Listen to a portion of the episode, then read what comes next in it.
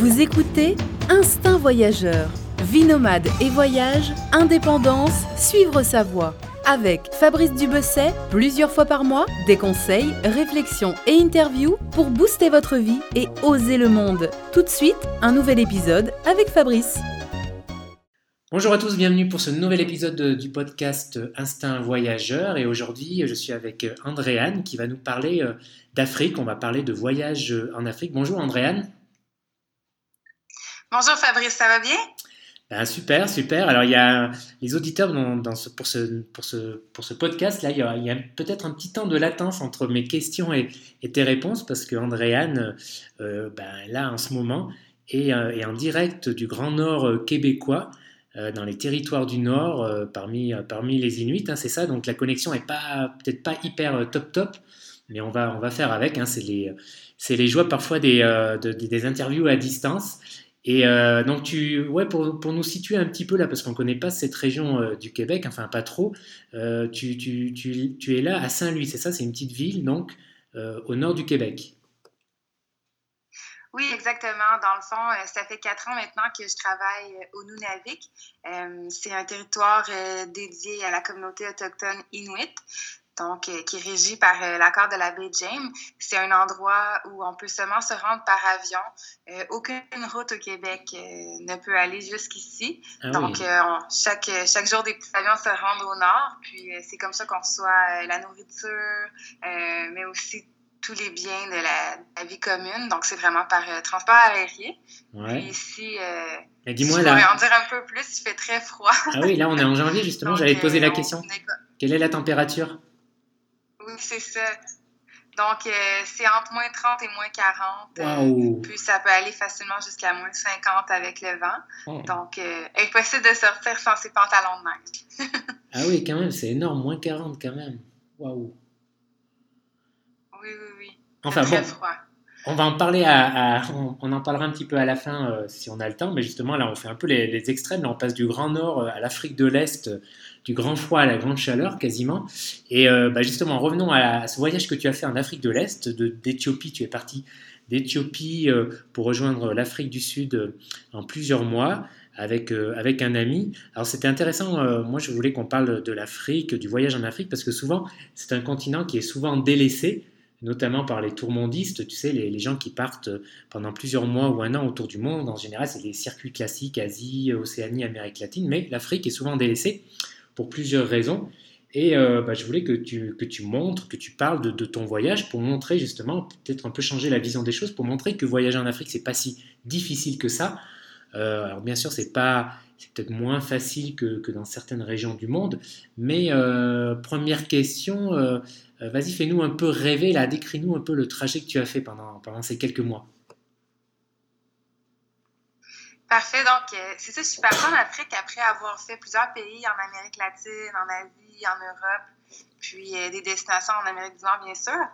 Donc, euh, je me sentais prête pour un nouveau défi. Puis, je trouvais qu'on n'en parlait pas beaucoup dans le milieu du voyage. Donc, j'ai décidé de, de m'instruire un peu plus sur les conditions politiques, sociales, socio-économiques du continent. Puis, à ce moment-là, de faire un choix de pays. Euh, finalement, mon choix s'est arrêté euh, sur la côte est africaine. Donc, euh, j'ai démarré mon voyage en Éthiopie. Puis, par la suite, j'ai été au Kenya, après ça, au Malawi, en Tanzanie, en Zambie, en Namibie. Puis, j'ai fini à la toute pointe de l'Afrique, en Afrique du Sud. Ça a été un voyage vraiment extraordinaire où chacun des pays, je dirais même des différentes régions que j'ai visitées, euh, m'offrait un regard complètement nouveau sur euh, des réalités souvent qui sont euh, un peu mises dans le même paquet euh, dans les médias ou sur certains blogs de voyage. Donc, euh, c'était fascinant pour moi de vraiment voir différentes facettes de l'Afrique, puis de développer ma vision par rapport à ce continent-là quelques années plus tard, je suis retournée au Cameroun. Puis encore une fois, j'ai trouvé quelque chose de complètement différent. Donc, euh, toutes les connaissances que j'ai acquises là-bas, les expériences magnifiques que j'ai vécues, je trouve que euh, justement pour les gens qui font des tours du monde ou qui tentent de voyager pour quelques mois, passer à côté de l'Afrique, c'est passer à, côté de quelque chose de vraiment mm. inestimable. Donc, c'est ça, mon voyage, ça a été extraordinaire. Je suis tout à fait d'accord avec toi. Moi-même, j'ai voyagé plusieurs mois en Afrique de l'Ouest. Enfin, je, connais surtout l'Afrique de l'Ouest. Et, tu vois, dans mon souvenir, pour moi, l'Afrique, c'est clair que c'est un continent à part, comme tu dis, euh, que c'est quelque chose à ne pas rater. Et c'est aussi, euh, comment dire, euh, bah, c'est un peu physique, enfin, c'est peut-être plus physique qu'ailleurs de voyager en Afrique, à cause du climat, de la chaleur. Les, transports, justement, sont moins, moins optimales que dans d'autres régions. Bref, il y, il y, a, plusieurs choses. Justement, en parlant un petit peu pratique, là, comment tu as voyagé en Afrique, au niveau des transports, comment tu t'es déplacé? En fait, j'ai choisi de faire mon voyage en prenant les transports locaux. Euh, un peu comme toi, je ne peux pas parler pour l'Afrique de l'Ouest parce que j'ai moins voyagé dans cette région du monde, mais pour l'Afrique de l'Est, euh, dans le fond, les populations locales se déplacent, euh, se déplacent en transports locaux, donc en transport en commun. souvent, c'est des autobus, je dirais, de 10 à 15 places, mais souvent, il y a il y a beaucoup plus de passagers à l'intérieur de ces autobus-là. Mais c'est ça, la population a besoin de se déplacer. C'est des gens qui sont très proches de leur famille, donc euh, qui sont habitués de faire des grandes distances pour euh, aller visiter les cousins, cousines, les tantes, les oncles. Donc, je me suis vraiment déplacée à travers euh, le réseau local d'autobus. tu sais, c'est sûr qu'il n'y a pas un réseau avec une carte, puis c'est facile de dire, OK, telle heure euh, l'autobus arrive, mais il suffit de demander aux gens autour de soi, puis de dire je m'en vais de tel endroit à tel endroit, qu'est-ce que qu'est-ce qui est disponible pour moi? Puis il y avait toujours euh, toujours du transport. Euh, je dirais que c'est pas des régions du monde où les gens ont leur transport individuel, mhm. au sens où il y a peu de familles qui possèdent des automobiles. Donc, le transport en commun est assez développé. Donc, je dirais que c'est vraiment quand je suis arrivée Oh, excuse-moi. Oui, c'est ça. Je dirais que c'est vraiment quand je suis arrivée en Namibie, en Zambie, en Afrique du Sud, euh, le niveau de vie est un peu plus élevé, donc les gens ont des transports euh, individuels, ce qui, ce qui rend le déplacement un peu plus difficile. Mais pour ce qui est vraiment de l'Afrique de l'Est en tant que telle, se déplacer, c'est quand même assez euh, facile si on est prêt à être assez serré dans un autobus de transport en commun. D'accord, donc les transports, c'est surtout des bus, des grands bus, des minibus, des petits, des petits bus, tout ça. Oui, c'est ça exactement. Euh, il y a beaucoup plus de petits bus, quelques grands bus, euh, mais c'est ça. Dans le fond, il y a toujours des lignes qui relient les différentes villes. Euh, donc, tant qu'on est prête à, être serré dans un autobus avec des enfants en bas âge, puis souvent des animaux, ben c'est très très facile de se déplacer à petit prix entre entre les différents pays, puis à l'intérieur des pays aussi. D'accord. Donc, tu trouves toujours un petit bus qui va t'emmener là où tu veux. En gros, c'est aller un peu partout. Oui, exactement. Puis euh, ça m'est arrivé aussi de faire des villages entre les grandes, euh, les grandes villes où les gens se déplaçaient. Puis c'est simplement de dire au chauffeur que tu débarques entre les deux endroits. Puis euh, le chauffeur va se faire un plaisir de débarquer parce que les gens eux-mêmes vivent beaucoup dans les petits villages. Donc le bus s'arrête fréquemment là, à chaque 10-15 minutes. Euh, il y a quelqu'un qui embarque, quelqu'un qui débarque.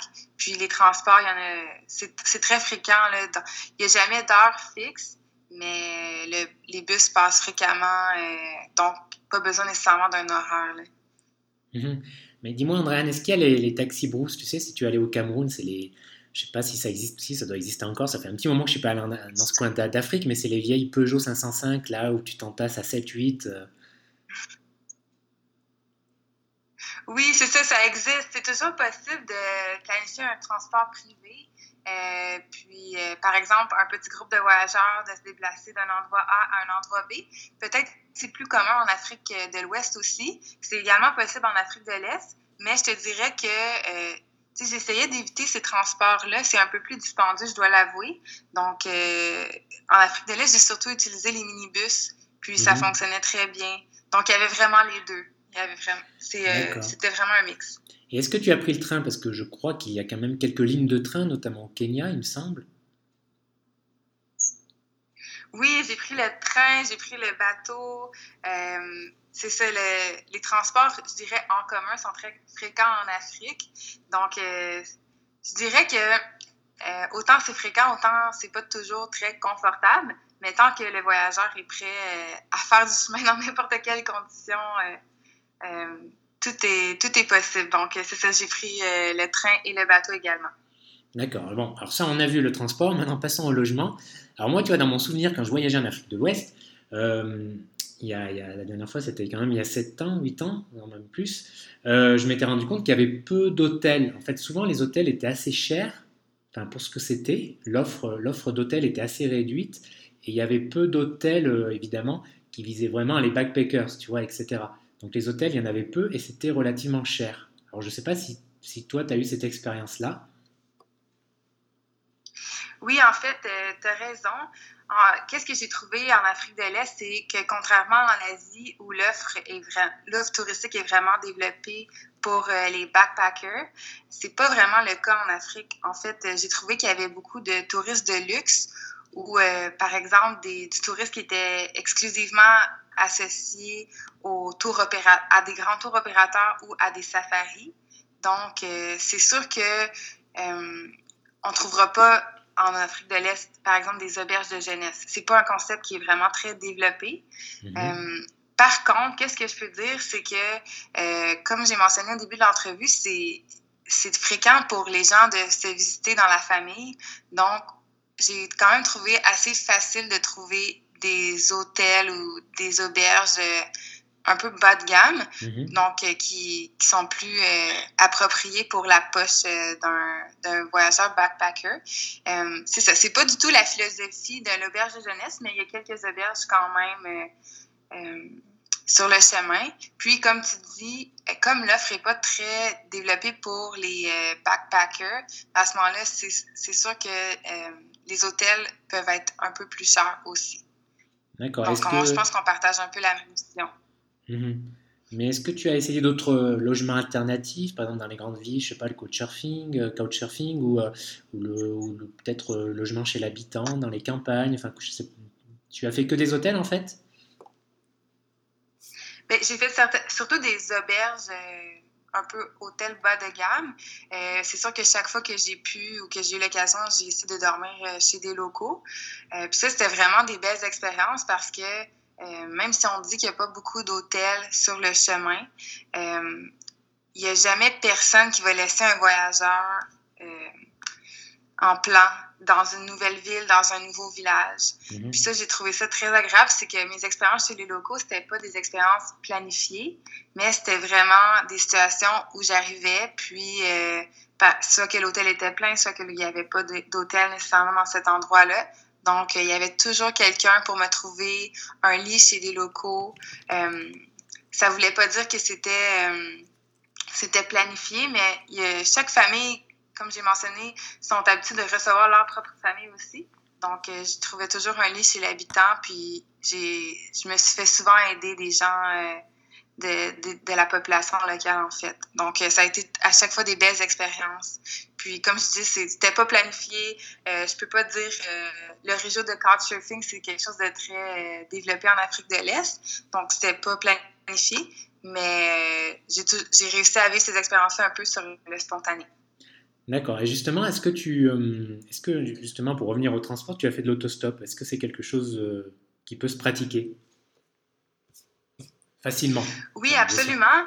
Euh, oui, absolument. Surtout euh, quand on arrive dans le sud de l'Afrique, en Zambie, en Namibie, en Afrique du Sud, euh, c'est quelque chose qui, est qui devient assez commun parce que, comme je l'ai mentionné, il n'y a pas beaucoup de transports communautaires, de petits autobus.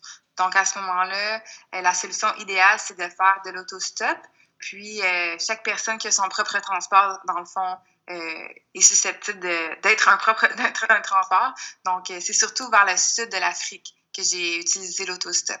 Donc, j'ai fait ça en Zambie, en Namibie et en Afrique du Sud. D'accord. Est-ce qu'il y a un des pays qui t'a le plus marqué, qui t'a marqué un peu plus que les autres? Oui, bien sûr. Euh, je pense que le pays qui m'a le plus marqué, c'est l'Éthiopie. c'est un pays qui est un peu complètement différent de l'Afrique de l'Est j'ai trouvé qu'il y avait une culture dans ce pays-là qui était absolument magnifique. C'était le premier pays que je faisais en Afrique. puis j'ai vraiment adoré l'accueil des, des gens. je me faisais beaucoup dire bienvenue dans la, dans la rue. La nourriture est complètement différente de ce que j'ai retrouvé en Afrique de l'Est aussi. le rapport à la religion est, très, présent aussi. donc, c'était vraiment fantastique d'aller en Éthiopie. Euh, autant pour l'accueil que les paysages. Euh, je dois avouer, je ne sais pas pour d'autres pays, mais qu'au Québec, la première se fait de l'Éthiopie, c'est la famine. Je pense que c'est ça. Effectivement, il y a eu des famines dans ce pays-là, mais cette image est restée. Puis, euh, quand je suis débarquée dans ce pays-là, au contraire, j'ai vu l'abondance. Puis, mm-hmm. j'ai vu à quel point la culture était riche aussi. Donc, c'est vraiment un pays que j'ai adoré connaître, le pays qui m'a définitivement le plus marqué euh, par son accueil, par son paysage, puis aussi par sa, par, euh, sa nourriture. Bah, franchement, ça m'étonne pas du tout. Hein. L'Éthiopie, moi, c'est une des destinations vraiment où j'aimerais aller encore en Afrique. Et en effet, il y a beaucoup de. C'est un pays un peu à part quand même, de par son histoire, de par euh, plusieurs choses. Et en effet, il y a beaucoup de, voyageurs euh, qui, qui, ont beaucoup aimé euh, l'Éthiopie. En tout cas, j'espère bientôt y aller prochainement. mais dis-moi, à part l'Éthiopie, là, tu as traversé des pays euh, où, bah, qui sont réputés pour, pour leur faune sauvage, pour leur parc naturel. Alors, est-ce que tu en as profité au Kenya, Tanzanie, pour, pour aller passer du temps dans, dans ces parcs naturels? Oui, absolument. C'est sûr que tu es en Afrique de l'Est, donc c'est un peu un c'est une obligation absolument à faire. C'est sûr que comme je faisais oui, c'est ça exactement. Donc, euh, c'est sûr que comme je faisais toute la côte euh, de l'Afrique de l'Est, je pouvais vraiment choisir euh, les safaris que je voulais faire, puis les fonds que je voulais voir, au sens où le prix pour entrer dans les différents parcs nationaux diffère beaucoup de pays en pays. Donc, je pouvais vraiment plus comparer puis choisir qu'est-ce qui correspondait le plus à, à mon budget aussi, parce que ça peut être quand même assez dispendieux faire des safaris. On sait qu'il y a des grands voyages de luxe qui se passent dans ces endroits-là. Donc, euh, mhm. pour ma part, les safaris que j'ai le plus appréciés, euh, j'en ai fait un, ça s'appelle le Gate National Park, donc euh, le parc national des portes de l'enfer. Puis là, j'ai pu faire un safari à vélo, puis c'était vraiment extraordinaire. en plus d'être beaucoup moins dispendieux qu'un safari dans un auto ou c'est là-bas, c'est comme les gros véhicules euh, Jeep.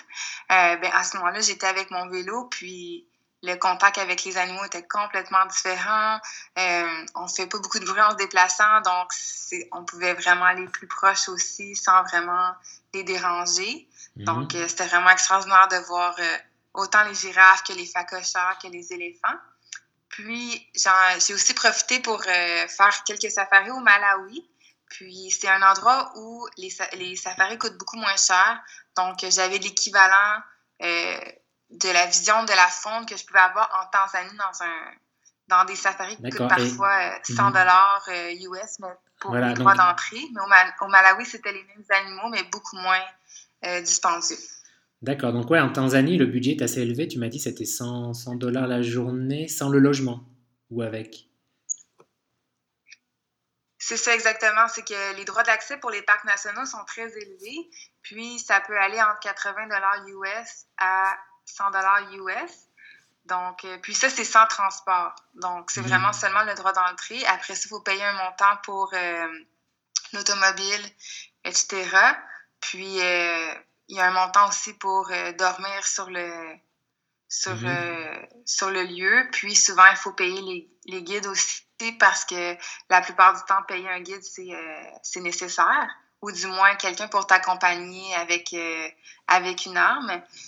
Donc, à ce moment-là, c'est sûr que ça monte très rapidement le prix de faire un safari. C'est pour ça que, euh, personnellement, comme je faisais un voyage de plusieurs mois en Afrique, j'ai vraiment pris le temps de choisir les endroits que je visitais pour être capable d'avoir un budget raisonnable pour la mhm. durée entière de mon séjour.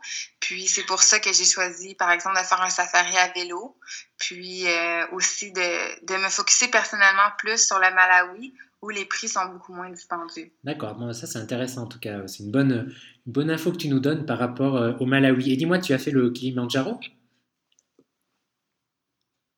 Mais en fait, c'est ça, c'est que j'ai été, euh, dans la ville à la base du Kilimanjaro, Puis Mhm. j'ai pu observer, euh, c'est ça en tant que backpacker, je me posais beaucoup de questions sur euh, le tourisme quand j'étais en Afrique.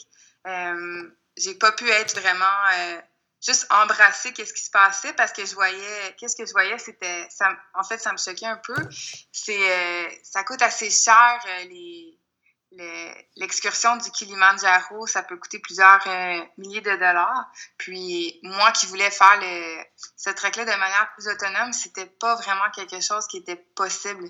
Donc, euh, même si on réduisait, réduisait, euh, qu'est-ce que les services, mettons, qui étaient offerts aux voyageurs, je parle ici de porteurs, je parle ici de quelqu'un pour monter la tente, etc., d'aller au plus simple minimum, c'était quand même, ça avoisinait plusieurs milliers de dollars. Donc, c'est sûr que euh, c'est une montagne intéressante, puis euh, j'aimerais la faire, mais à ce moment-là de mon voyage, comme j'étais en sac à dos, euh, c'est ça, quand on quand en sac à dos en Afrique de l'Est, c'est vraiment de voir, OK, qu'est-ce que les activités, il y en a il y en a beaucoup, mais elles sont dispendieuses, lesquelles je choisis. Donc, à ce moment-là, j'avais choisi de simplement aller dans la ville au bas du Kilimanjaro, mais de ne pas faire cette expédition-là. Parce que euh, c'est certain que j'avais beaucoup de questionnements sur euh, quel par comment l'argent est distribué, puis surtout, euh, quelle partie de l'argent que je donne, par exemple, à mon guide ré retourne réellement à la Ouais. population locale parce que euh, la façon dont les séjours sont organisés, il y a beaucoup d'argent qui, qui va directement au gouvernement.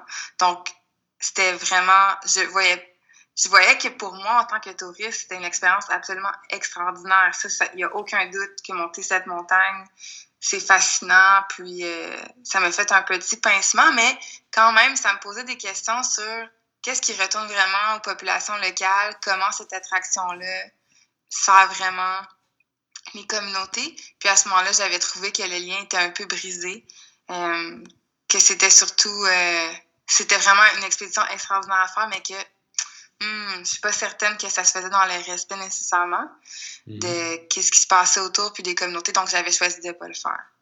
D'accord, je comprends. Et ouais, je comprends tout à fait. Et dis-moi, est-ce que tu as fait les comptes à la fin de ton voyage? Est-ce que tu peux nous dire, est-ce que tu as une idée du budget global? Absolument. Euh, c'était un aspect vraiment important de mon voyage. Comme je voyageais pour plusieurs mois, puis je pense que c'est en tant que, que voyageur sac à dos, c'est toujours le, nerf de la guerre de pouvoir euh, étaler son budget pour le plus longtemps possible pour voir le plus de, de terre et de monde, de gens possible. Donc, euh, personnellement, si je peux donner un comparatif, quand je voyageais en Asie, mon voyage, je- j'essaie de garder le tout pour 30 dollars euh, canadiens par jour. C'était mon budget. Puis en Afrique, j'avais un peu la même idée, mais comme tu as mentionné, euh, puis comme je l'ai dit aussi, c'est pas nécessairement euh, des- un endroit qui est très adapté aux touristes, donc les prix sont parfois un peu plus chers. Mhm. Donc je pourrais te dire que pour l'Afrique, mon budget était autour de plus de 50 dollars par jour. D'accord, 50 dollars par jour, euh, tout inclus. Oui, c'est ça. Donc, le transport, le, le transport, euh, le, le dodo, la nourriture, ça me coûtait environ ça. Puis, si je, je dois avouer aussi que je me déplaçais à chaque trois jours. Mhm. Donc, c'est sûr que ça rendait le prix par jour un peu plus élevé parce que je ne restais pas, par exemple, une semaine à un endroit pour économiser ça le transport. Je me déplaçais quand même assez régulièrement. Mais finalement, c'est pas c'est pas si peu cher qu'on pourrait penser. Ça quand même euh, bon 50 dollars par jour. Alors ça inclut les parcs nationaux, les activités que tu as fait, tu vois. Mais euh, voilà, en Asie du Sud, comparé à l'Asie du Sud-Est, c'est relativement. euh, on pourrait penser que c'était que ça serait que, que la voyage en Afrique c'est pas du tout cher, mais non, c'est quand même un petit budget quand même. Oui, exactement. En fait, moi, j'encourage vraiment les voyageurs à aller visiter l'Afrique, pas seulement d'un point de vue de regarder les paysages ou de d'apprendre à découvrir les, territoires là-bas, mais vraiment dans un point de vue de s'informer sur le contexte du tourisme dans sur le continent. Puis, euh, c'est certain que de pas avoir un, marché touristique qui est développé pour les backpackers, ça, donne cet effet-là. Donc, euh, il y, y a certains éléments qui sont plus chers. Puis, à l'heure actuelle, le tourisme en Afrique est vraiment développé autour des séjours de courte durée avec des tours opérateurs.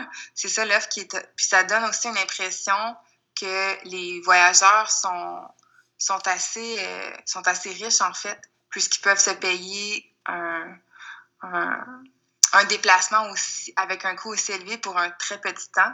Donc, euh, moi, qu'est-ce que j'invite aussi les voyageurs à se faire une réflexion parce qu'en étant là, en tant que voyageur sac à dos, ça dit aussi à la population locale euh, plein de choses sur, euh, sur nous, de, de, dire que oui, il y a des gens qui ont beaucoup de moyens, mais c'est pas le cas non plus de tout le mhm. monde. Puis euh, que il y a des gens qui sont là aussi pour découvrir euh, la population locale, d'apprendre à partager la culture, de vraiment aller plus au cœur de qu'est-ce que c'est ces pays-là.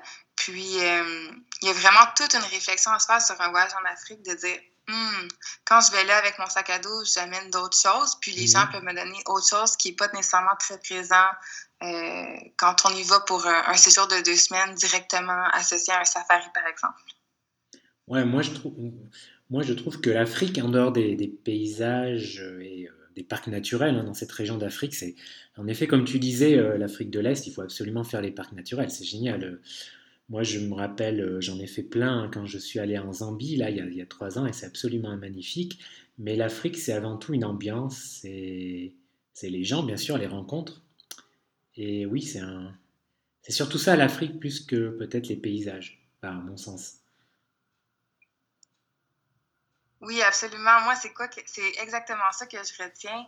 Euh, à l'intérieur du même pays, il peut y avoir différents. En fait, il y a dans presque tous les pays, il y a différentes ethnies, différentes tribus. Euh, puis ça, ça n'a aucun rapport à comme un certain parc national. C'est vraiment d'aller à la rencontre des gens, de prendre le temps de s'asseoir. Puis c'est ça qui fait, c'est ça qui coûte pas cher, mais pour moi, c'est vraiment ça qui est le plus riche. C'est d'aller vraiment prendre un repas avec l'habitant, puis de prendre le temps de voir ce qu'elle est son mode de vie, comment sa maison est construite, comment la personne se nourrit, euh, d'échanger avec la personne sur c'est quoi les enjeux, qu'est-ce qu'elle aimerait pour ses enfants plus tard. Donc, pour moi, c'est ça, l'Afrique, c'est un autre rythme, mm. c'est un autre, euh, c'est d'autres valeurs aussi. Puis, euh, c'est pour ça que moi, j'ai choisi de voyager avec mon sac à dos en Afrique, justement, parce que ces éléments-là n'ont pas de prix. Puis, c'est c'est quelque chose auquel pas beaucoup de voyageurs ont accès, parce que pas beaucoup de voyageurs euh, nécessairement prennent le temps de prendre le temps de prendre le temps justement. Donc mm-hmm. euh, c'est ça, c'est les populations locales qui sont pour moi sont le plus magnifiques. Quand j'ai rencontré les Maasai au Kenya, c'était vraiment c'était vraiment magnifique de voir comment ils se nourrissent des bœufs euh, avec le sang. quand j'ai été en Ouganda, de voir les Karamojong, c'était aussi fascinant de voir les scarifications sur leur visage, puis de voir comment euh, construisaient leurs habitations aussi. Donc, je trouve que ça, c'est beaucoup plus, plus riche que, que, que s'attarder exclusivement au safari, par exemple. Et, justement, une question, enfin justement non, mais question pratique, autre question pratique, comment tu t'es organisé pour les visas? Tu as pris tes visas euh, au Canada ou tu les as pris sur place? En fait, qu'est-ce que j'ai fait, c'est que j'avais pris mon visa pour l'Éthiopie euh, du Canada. Puis après ça, je me suis arrangée pour mettre sur mon chemin des capitales quand même assez euh, importantes pour être capable d'aller faire mes autres visas. Donc, euh, j'avais pas mes visas euh, quand je suis partie du Canada pour tous ces pays-là. par exemple, j'ai fait un arrêt à Nairobi, au Kenya, qui est quand même une grande capitale. Puis ça m'a permis d'aller chercher d'autres visas pour d'autres pays. Puis c'est comme ça que j'ai fait mon, mon voyage à chaque nouveau pays, j'essayais de voir qu'est-ce qui était disponible comme visa. Mmh. Prenais le temps d'aller dans la capitale, les faire faire, puis après ça, je voyageais par. Mais c'est ça, j'ai traversé toutes les frontières par la terre, en fait.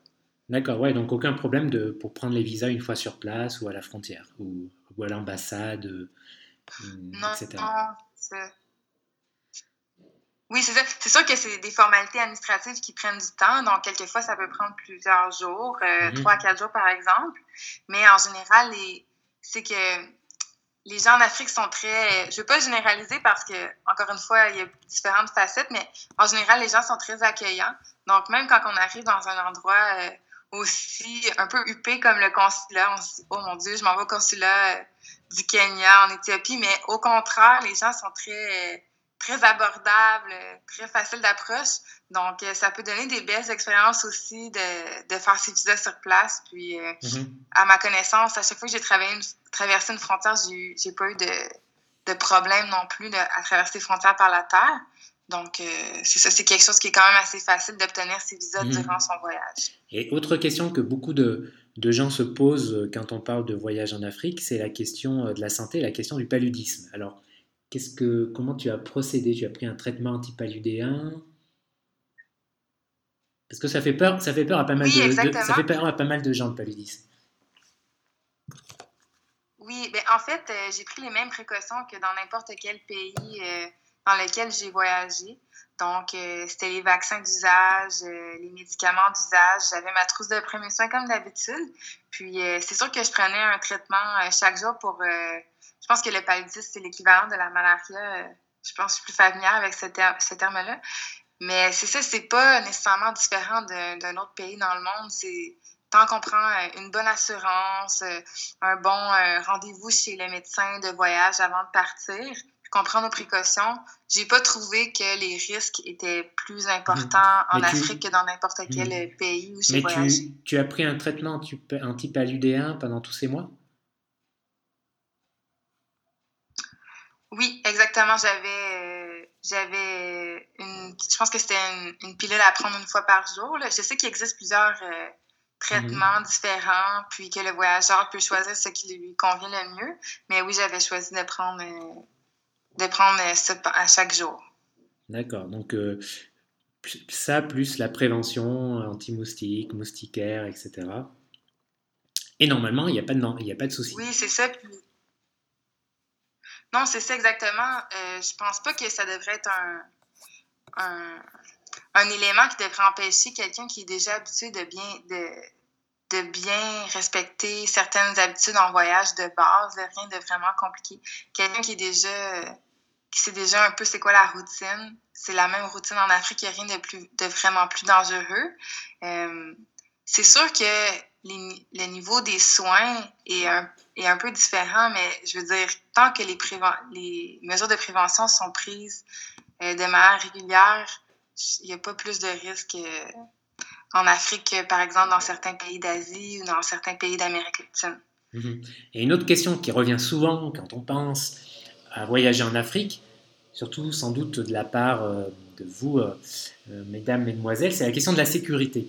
Alors, Qu'est-ce que tu as à nous dire sur la question de la sécurité? Est-ce que c'est dangereux de voyager en Afrique? Est-ce que c'est plus dangereux? Est-ce que tu t'es senti plus en insécurité qu'ailleurs? Mm-hmm. C'est une bonne question. Euh, je dirais encore une fois que je ne serais pas prête à généraliser pour l'ensemble du continent parce que chaque pays est différent. Donc ça, c'est une chose à considérer.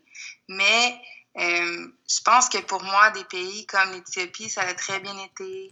Euh, le Kenya, la Tanzanie, en fait, qu'est-ce que j'ai senti, c'était pas nécessairement quelque chose dirigeant vers moi en tant que femme, mais quelque chose dirigeant en tant que euh, touriste. C'est sûr que pour les gens, c'est impressionnant quelqu'un qui vient d'ailleurs, puis c'est pas nécessairement des régions où on est habitué de voir des, des étrangers non plus. Donc, c'était plus sur ce plan-là. Euh, je dirais aussi que la, la pensée de l'écart de richesse entre les gens, c'est ça qui, qui provoque l'insécurité. Euh, par exemple, dans un pays comme l'Afrique du Sud, j'ai observé beaucoup de tensions sociales entre les mhm. gens qui étaient plus fortunés et les gens qui étaient moins fortunés. Puis c'est là que je me suis sentie le moins en sécurité personnellement, mais c'était pas nécessairement relié au fait que j'étais une femme, c'était vraiment relié au fait que les gens percevaient une grande différence de statut mhm. qui a provoqué que je me sentais vraiment moins en sécurité. Euh, sinon, je dirais que dans les lieux où euh, il y a moins de tensions sociales, euh, je recevais les mêmes euh, les mêmes j'avais les mêmes euh, les, les, mêmes petits euh, commentaires que mon compagnon de voyage qui était un homme. J'ai pas vraiment senti, senti quelque chose par rapport au fait que j'étais une femme. C'était plutôt quelque chose par hmm. rapport au fait que hum, d'ailleurs tu dois avoir beaucoup plus d'argent que moi. Puis la conversation tournait autour de ça. Mais c'était pas au fait que, ou t'es une femme, donc euh, j'ai telle pensée dans ma tête qui pourrait mener éventuellement à X acte. C'était pas, c'était pas à ce niveau-là, c'était plutôt au niveau de la différence de, la différence de richesse perçue par les gens. D'accord. Tu t'es pas senti parfois trop sollicité ou trop. je ne sais pas si tu as voyagé en Inde, mais c'est pas forcément facile de voyager en Inde quand on est une femme parce que la, la jambe masculine parfois peut être un petit peu, un petit peu lourde et pressante. Je sais pas si tu, est-ce que tu as senti ça un peu en Afrique? Ben, en fait, j'ai eu euh, quelques demandes en mariage. Euh, ah, quand même. Bon, c'est pas mal déjà. un peu partout. Ouais. C'est ça. Peut-être que je vois pas assez la différence, mais oui, c'est ça. J'ai eu quelques demandes en mariage parce que euh, je pense que je représente un espèce de. Un, quelque chose de convoité. malheureusement, j'aime pas dire comme ça à cause de ma couleur de peau, là, mais mm-hmm.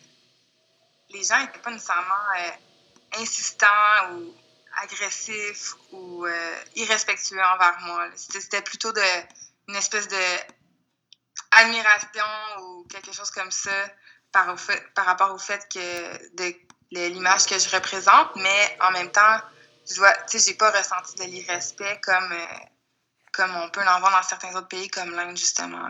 D'accord, oui, c'est resté bon enfant, quoi, ça va. Oui, c'est ça exactement. C'est toujours rester dans le respect. Puis, euh, tu sais, c'est sûr que comme n'importe quel voyageur, il y a des situations un peu tendues.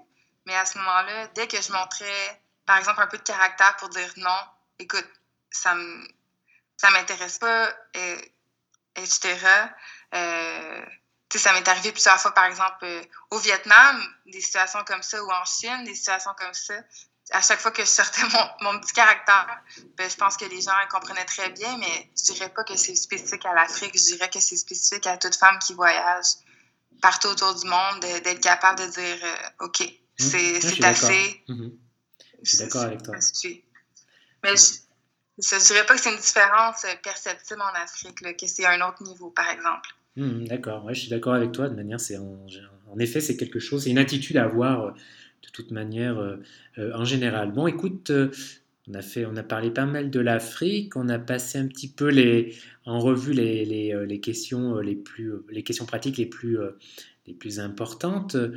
finalement, finalement peut-être pour conclure ce podcast, mais tu l'as, tu l'as, tu l'as, tu, as déjà répondu en partie, en partie à cette question. C'est qu'est-ce que tu dirais à quelqu'un qui hésite à venir en Afrique et qui hésite à mettre l'Afrique sur son sur son, euh, sur son trajet lorsqu'il prépare son tour du monde. Euh, ouais, Qu'est-ce que tu lui dirais? Ben, je dirais de se préparer à une grande réflexion. C'est sûr que c'est un, c'est un continent où il y a beaucoup à réfléchir euh, par rapport à, je pense juste à l'image dont les médias transmettent constamment l'Afrique. Donc, c'est, ça va être une période de réflexion, c'est certain mais c'est une période de réflexion qui est équivalente à un grand voyage en Inde, par exemple. Donc, euh, juste de, se préparer à ça, que ce ne sera pas nécessairement euh, sur le plan psychologique toujours euh, plat. par contre, je dirais à la personne d'être d'être ouverte aux découvertes, puis surtout de prendre racine dans le quotidien, parce que on ne trouvera pas des, des activités flamboyantes en Afrique. C'est pas, il y a une tyrolienne ici, mhm. je peux aller à la plage ici, je peux euh, aller monter un volcan ici. C'est pas ça l'Afrique. L'Afrique, c'est vraiment d'aller à la rencontre des gens, puis de prendre le temps de s'asseoir, puis de discuter. Puis les gens sont toujours très ouverts de, de, de partager leur mhm. culture, puis qui ils sont, d'où ils viennent, c'est quoi leurs ambitions. Donc, euh, vraiment de, de s'attacher au quotidien, puis de prendre ça au rythme, euh, dans un rythme assez lent.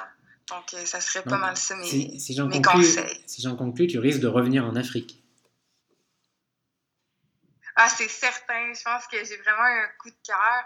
Euh, comme je l'ai dit, il y a tellement de facettes à ce continent que j'ai hâte d'en découvrir d'autres. C'est comme un, pour moi, c'est comme un diamant.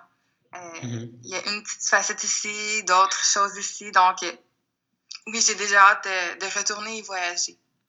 Très bien. Bah, écoute, Andréane, merci. Euh, quittons l'Afrique, on va revenir au Québec. Euh, moi, là, l'été, là, je veux venir dans les territoires du Nord. C'est facile Comment je, il faut que je prenne un avion, une ligne intérieure euh, Comment, qu'est-ce que, qu'est-ce qu'il y a à voir Qu'est-ce qu'il y a? Vas-y, fais-moi un petit peu rêver. Bon, alors, comment ça fonctionne, c'est que euh, pour aller au Nunavik particulièrement, ça prend euh, un avion. Il y a seulement une ligne aérienne qui sera ici, c'est euh, Air Inuit. Donc c'est cher. Puis, je dois avouer que les billets sont assez, oui, les billets sont assez dispendieux. par contre, de se retrouver dans l'environnement arctique, c'est vraiment quelque chose d'absolument fantastique. ici où j'habite, il n'y a pas d'arbres. Mm-hmm. Puis, encore une fois, je dirais qu'un peu comme l'Afrique, la beauté du Nord, elle se situe vraiment euh, dans le quotidien avec les gens. Donc, euh, oui, absolument, le Nunavik, c'est des paysages à couper le souffle, mm-hmm. mais il n'y a rien comme prendre le temps d'apprendre la culture euh, inuite, puis de s'asseoir, apprendre à, faire des, des, mitaines ou des bottes ou un manteau. Puis, c'est ça. Donc, côté logistique, il faut prendre un avion, mais c'est ça, l'idée d'aller au Nord, c'est aussi de partager la culture des gens. Ils sont mhm. toujours très ouverts de, de fabriquer qui sont, en fait. Une fois sur place, c'est rencontrer les gens, marcher à travers ce paysage, euh, se déplacer euh, voilà, au niveau local, euh, ouais, marcher, quoi, sentir, admirer ce paysage. Oui, c'est aussi aller faire du skidoo. je pense que Ici, la, la motoneige, c'est le deuxième moyen de transport. Là. Je pense, euh, en fait, c'est même plus, c'est même plus commun que l'auto. Mm-hmm. Donc, euh, c'est ça, aller faire de la motoneige, aller euh, faire de la randonnée, voir les aurores boréales. c'est surtout partager aussi les mets traditionnels d'ici. les gens ici mangent régulièrement du phoque ou du beluga. Dans certaines communautés, de la baleine, du caribou, mm-hmm. du poisson aussi. Donc, euh, un, une excursion dans l'aspect culinaire, c'est aussi vraiment euh, impressionnant ici. Et euh, l'été, il fait encore froid? Oui, absolument. Je dirais pas que c'est extrêmement froid, mais on peut voir des températures avoisinant les 10 degrés. 12 degrés? Oui, c'est ça, 10 à 12 degrés. D'accord. c'est ça. C'est quand même assez froid, c'est un été euh, assez court aussi. Donc, euh, parfois, on peut encore voir de la neige sur les montagnes. Euh, donc, c'est jamais, jamais comme un été dans le sud du Québec, ça c'est certain. D'accord. Et donc, tes, projets, c'est quoi là? Tu es enseignante à Saint-Louis, donc tu vas rester là, tu envisages de rester là très longtemps, de, faire, enfin, de, rester une bonne partie de ta vie là, ou c'est passager? Ben, en fait, euh, chaque année est différente au Nord, donc euh, tout le monde prend ça une année à la fois ici. Euh, c'est sûr que moi, présentement, c'est ça, je suis en arrêt de congé de maternité. Donc, le, présentement, je vis au Nord, puis quand je vais avoir mon enfant, je vais remonter l'année prochaine aussi. Donc, je suis vraiment heureuse de, de vivre cette expérience-là dans un contexte autant interculturel. Donc, qu'est-ce que je peux dire? Pour l'instant, c'est que c'est certain que l'année prochaine aussi, j'ai très hâte de revenir euh, avec euh, ma petite fille. Puis après ça, ben, on va voir qu'est-ce qu'on fait. On n'est pas certain. D'accord, bah écoute Andréane, euh, merci pour, ça m'a l'air chouette tout ça, merci pour, pour ton temps, merci de nous d'avoir parlé Afrique, et puis je renvoie les lecteurs, je mettrai le lien de ton blog, tu as un petit blog, un blog de voyage qui s'appelle Plein Air, Voyage et compagnie, sur lequel tu as pas mal raconté et tu racontes pas mal tes voyages, et notamment cette traversée de l'Afrique. Donc je renvoie les lecteurs euh, à ton blog. S'ils veulent en savoir plus sur euh, le voyage en Afrique, sur euh, la traversée que tu, que tu as faite, et puis est-ce que tu veux rajouter un dernier mot oui, ben merci de, m'avoir invité au podcast. J'adore ça parler de, de l'Afrique, justement. Puis j'ai aussi un livre qui est sorti sur mon voyage. Ça s'appelle Moi, mon sac à dos et l'Afrique de l'Est. Donc, c'est vraiment mon récit en détail de ma traversée de l'Afrique, de l'Éthiopie à l'Afrique du Sud. Ah, super. on le trouve sur Amazon? C'est quelque chose de vraiment unique. On le trouve Oui, exactement. Mmh. Puis c'est vraiment un voyage unique. Donc, euh, merci d'avoir pris le temps de, de m'écouter. J'adore ça en parler. D'accord, bah, je mettrai le lien aussi euh, vers Amazon du livre dans la description. Et puis bah, voilà, je te souhaite plein de bonnes choses, euh, Andréane. Et puis euh, voilà, plein de bonnes choses. Bye bye. Merci d'avoir écouté ce nouvel épisode du podcast Instinct Voyageur. Alors vous avez vu que j'ai fait une bonne pause hein, depuis le dernier épisode, un break de début d'année on pourrait dire.